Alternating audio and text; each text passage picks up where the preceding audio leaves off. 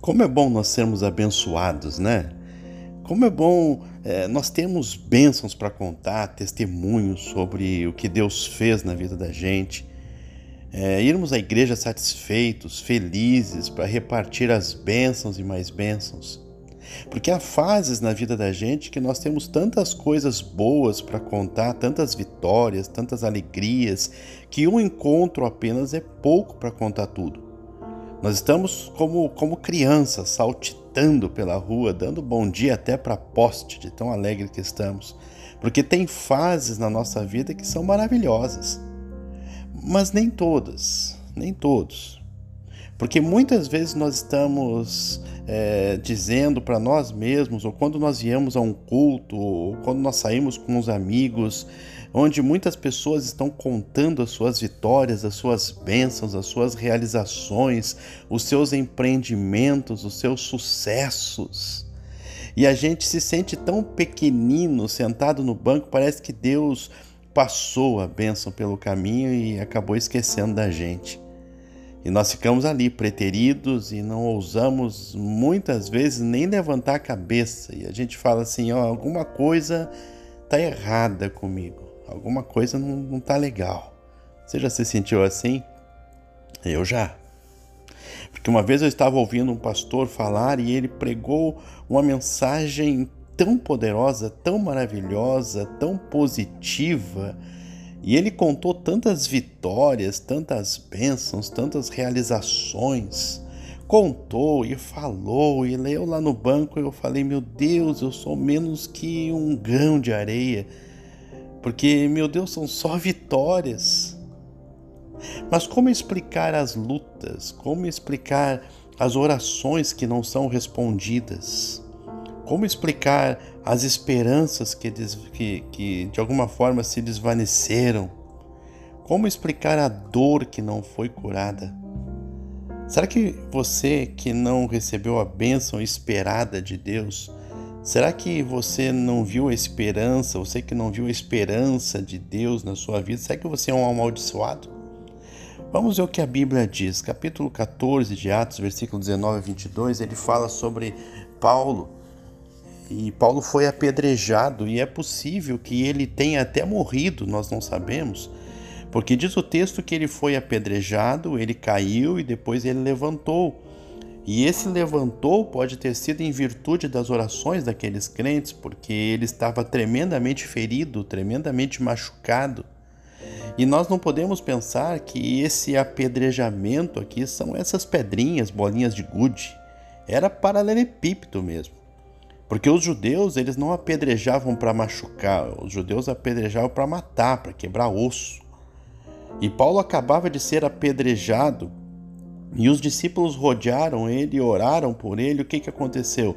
Paulo levantou e imediatamente é, continuou trabalhando pelo Evangelho, fez muitos discípulos de Jesus, é, e depois ele exortou aqueles discípulos, dizendo assim: Meus irmãos, importa que por muitas tribulações nos convém entrar no reino de Deus.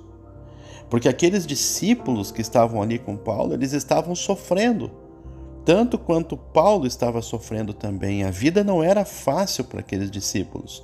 Hoje nós temos nossos trabalhos, nossos empregos, nós temos as nossas casas, nós temos nossa comida na mesa, nós temos, é, de certa forma, alguma dignidade.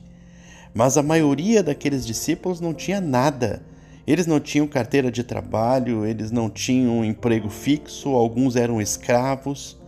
E a maioria deles trabalhava de dia para comer de noite, pessoas sofridas, pessoas cansadas, e ainda mais eles estavam sendo perseguidos porque estavam adorando a um Deus que não tinha uma imagem. Porque na concepção romana, na concepção latina e na concepção grega, é impossível você, era impossível você adorar um Deus sem um espectro, um Deus sem uma imagem ou alguma coisa que o lembrasse. E ainda mais adorando um homem que tinha morrido e que tinha dito que ia repartir a sua carne e o seu sangue para que eles comessem e bebessem. Então as pessoas disseram: vocês são vampiros, vocês são canibais e nós temos que matar vocês. Não era fácil ser cristão, era difícil, era terrível e eles estavam cansados. Como cansados nós ficamos algumas vezes em nossa vida quando as nossas esperanças não atingem nenhum sucesso. Quando parece que Deus se esqueceu de nós, quando parece que a nossa oração só tem uma resposta, é não, não, não. Eu já me senti assim. Talvez você sim, você também. E eu quero dizer para você que houve uma pessoa que também sentiu as mesmas coisas e se tem alguém que merecia que a sua oração fosse atendida, era essa pessoa. Pois ele sentiu a mesma coisa que talvez alguém que está me ouvindo agora possa estar sentindo também. E Cristo na cruz do Calvário sangrando, o corpo latejando, a dor imensa, a mosquitaiada em volta dele, ele sofrendo a dor do nosso pecado. E já se passavam ali duas horas em que ele estava naquele estado e ele gritou: Elohim, Elohim, amassa sabachthani, Deus meu, Deus meu, por que me desamparastes? Ele sentiu o desamparo. E sentir o desamparo pode acontecer na vida da gente, com orações que não são atendidas, com esperanças que não dão em nada, com planos que viram poeira, com propósitos que não se concretizam com sonhos que não se realizam, com projetos que não vão para frente, com enfermidade que não é curada. Então, como conviver com a esperança que se desvanece?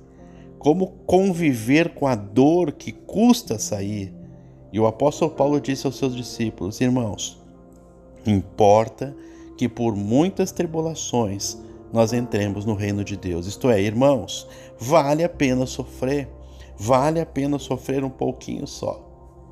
Assim, o cristão deve encarar todo o sofrimento neste mundo como apenas um momento onde Deus está testando a nossa fé, onde Deus está trabalhando para que nós cheguemos à glória dele, ao reino dos céus, à vitória celestial.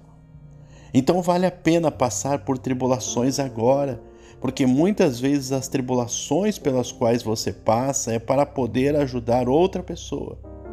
Deus está preparando você porque alguém há de cruzar o seu caminho um dia, precisando de uma mão, precisando de uma ajuda, precisando de um conforto. E você vai poder dizer: Olha, eu já passei por onde você está passando, eu sei da sua dor, eu sei do seu sofrimento, eu sei que vai dar para se libertar disso. Eu sei que vai valer a pena a vitória quando chegar e ela vai chegar. E aí você diz assim: e se eu morrer e a vitória não chegar? Irmãos, quem disse que a morte é o fim de tudo? Quem disse que a morte coloca um ponto final na vida do cristão? O cristão tem a vida eterna em Cristo Jesus e há uma glória celestial e nós não podemos perder de vista o alvo e o objetivo de nossa vida. Nós não estamos aqui para fincar raízes. Nós não estamos aqui como nós estamos aqui como peregrinos passando. A vida é curta, mas a vida é eterna, é longa, ela nunca acaba e é para lá que nós estamos nos dirigindo. Então Deus faz isso conosco. Quando nós nos convertemos, nós somos barro na mão do oleiro e ele vale, é, e, e, o barro que não vale nada e ele vale muito. Ele vale.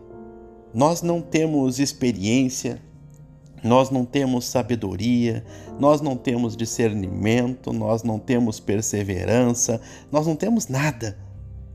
Então, o que Deus faz, Ele prova para fazer com que esse barro informe em suas mãos comece a tomar formato e nos coloca na fornalha da aprovação, na dureza dos nãos da vida, porque é muito fácil ser crente quando tudo fala sim, sim, sim. Mas Deus coloca-nos no forno do não e ele diz: Olha, eu quero testar a sua fé, como fiz com para Jó, tirando tudo que ele tinha, ele era riquíssimo. Tinha bens, tinha ovelhas, tinha riquezas, tinha servos, tinha filhos, tinha tudo. Tudo que um homem poderia querer naqueles anos idos do tempo anterior ainda a Moisés. Então Deus tirou tudo dele, os bens, os filhos, tirou dele a saúde, tirou dele a beleza, tirou dele os amigos, tirou dele tudo. Porque ele odiava? Não, porque Deus estava moldando o homem que seria para todos os tempos o maior exemplo de paciência, Porque se esse homem viveu há cinco mil anos atrás e nós lembramos dele até hoje. E lembramos do que aconteceu com ele, porque ele era uma porcelana rara nas mãos de Deus. Porque ele foi no vale da sombra e da morte, ele foi no aperto, ele foi na dor, ele chorou, ele se sentiu solitário, ele disse ele disse: Triste foi o dia em que eu nasci e que não tenha luz naquele dia porque eu estou sofrendo. Ele sofreu, mas perseverou, aguentou e Deus lhe deu vitória. O seu não pode nunca virar um sim aqui nessa terra. Mas na glória celestial, os sofrimentos que nós passamos aqui não são de se comparar com a glória que nós teremos junto a Jesus. Não são de ser comparar com as vitórias que nós receberemos na presença do Pai. E isso não é uma questão material, onde você pega e vê, ou tem um documento na sua mão. Não. Isto é uma questão de fé. Que Deus abençoe você.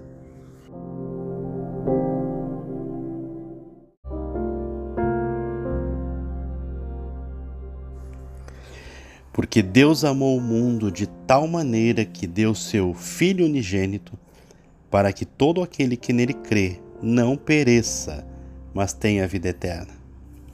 Se essa fosse a definição de fé, nós estaríamos em sérias dificuldades com Tiago, capítulo 2, no versículo 19, que diz que você crê que Deus existe, de nada lhe adianta, pois até os demônios creem e têm medo dele. De modo que confundir fé com crença, com tomar como verdadeiro alguma coisa, alguém ou um fato ou uma existência de algo, não é o conceito bíblico de fé. Outra possibilidade é crer que Deus vai fazer alguma coisa. Uma profunda convicção em uma determinada ação de Deus eu creio que Deus vai curar você, eu tenho essa profunda convicção de que Deus vai curar você. E porque assim eu creio, então Deus vai curar você. Se eu não cresce que Deus ia te curar, ele não te curaria, porque fé é acreditar que Deus vai fazer alguma coisa.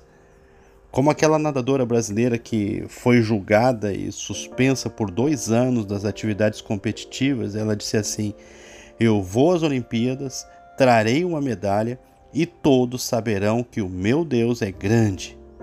E a nossa nadadora não foi para as Olimpíadas, ela não trouxe uma medalha e o nosso Deus continua sendo grande. Porque fé não é crer que Deus vai fazer alguma coisa.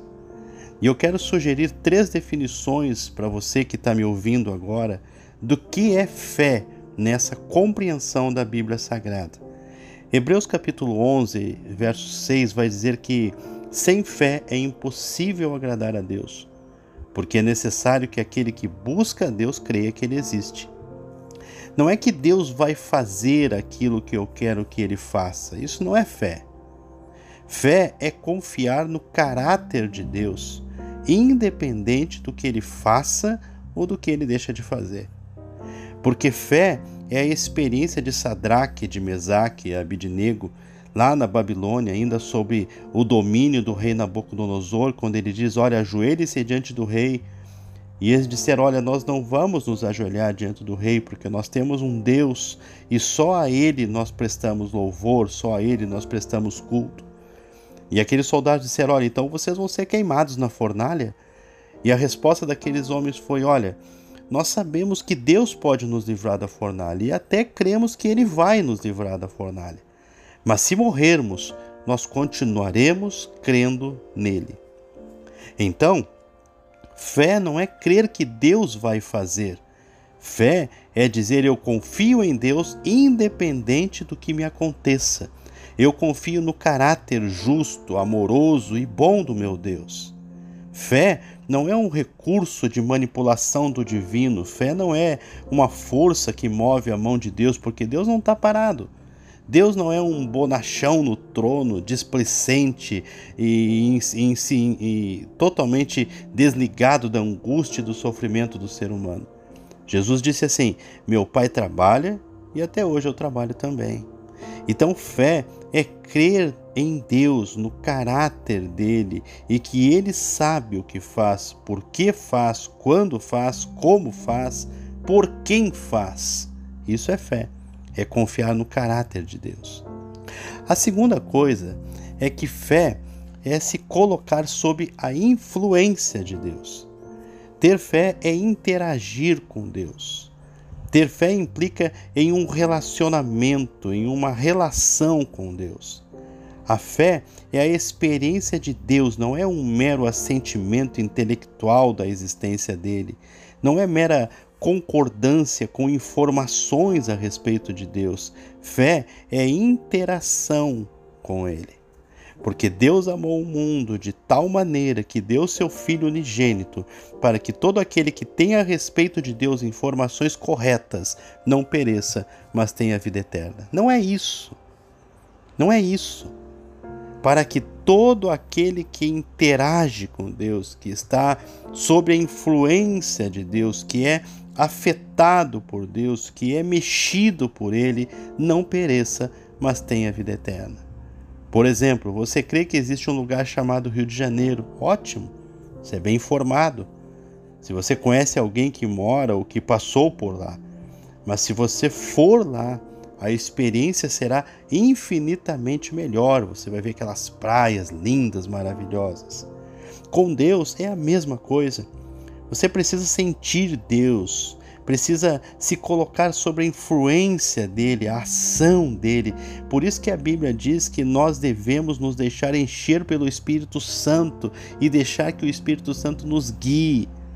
O que a palavra de Deus está dizendo para nós é que a nossa relação com ele implica na ação dele sobre nós. E implica no fato de que, mediante a ação de Deus, nós experimentemos dimensões da existência que jamais nós experimentaríamos caso Ele não estivesse agindo sobre nós.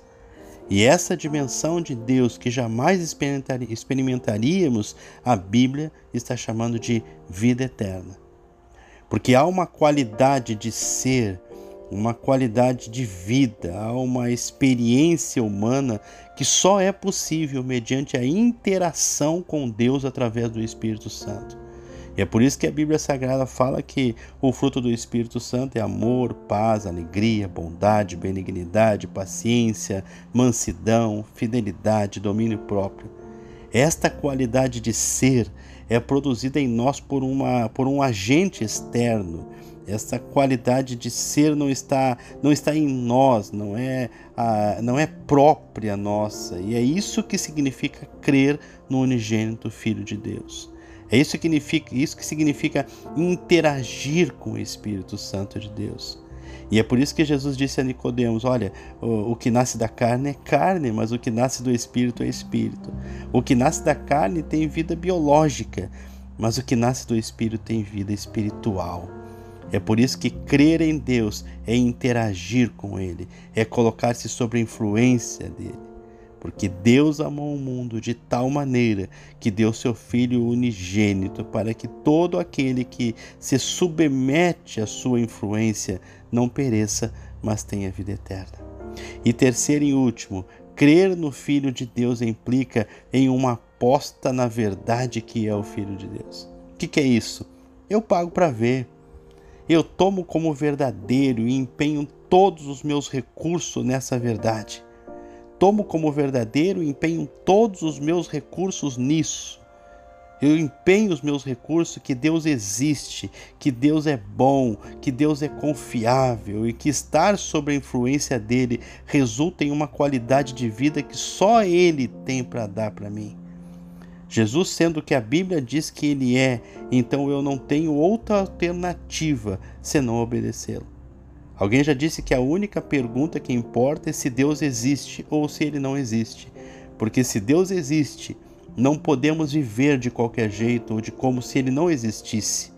Então, quando nós dissemos eu creio que Jesus é o único, unigênito Filho de Deus, isso implica eu me comprometo a organizar toda a minha vida a partir desta convicção, agir, reagir a partir dessa convicção.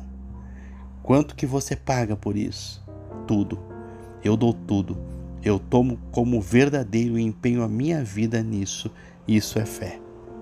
O que, o que é fé é um ato da vontade. É quando Deus diz assim, ó, me dê a sua mão, confie em mim, e nós estendemos a nossa mão e confiamos nele. E a sua resposta pode ser: Deus, eu abro mão de tentar controlar a minha vida, de tentar manipular o Senhor, para que as coisas em minha vida aconteçam do jeito que eu gostaria que acontecessem.